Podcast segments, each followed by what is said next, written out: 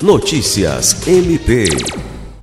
O Ministério Público do Estado do Acre, por meio da Promotoria de Justiça Cumulativa de Bujari, ofereceu denúncia contra o ex-prefeito do município, Romualdo de Souza Araújo, por praticar indevidamente atos de ofício contra disposição expressa em lei para satisfazer interesse pessoal, segundo provam os autos do procedimento.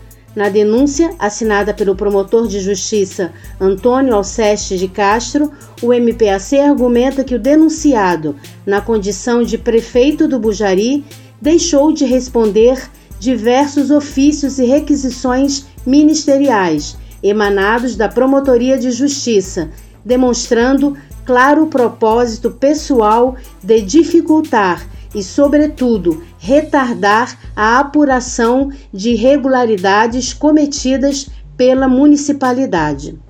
Lucimar Gomes, para a Agência de Notícias do Ministério Público do Estado do Acre.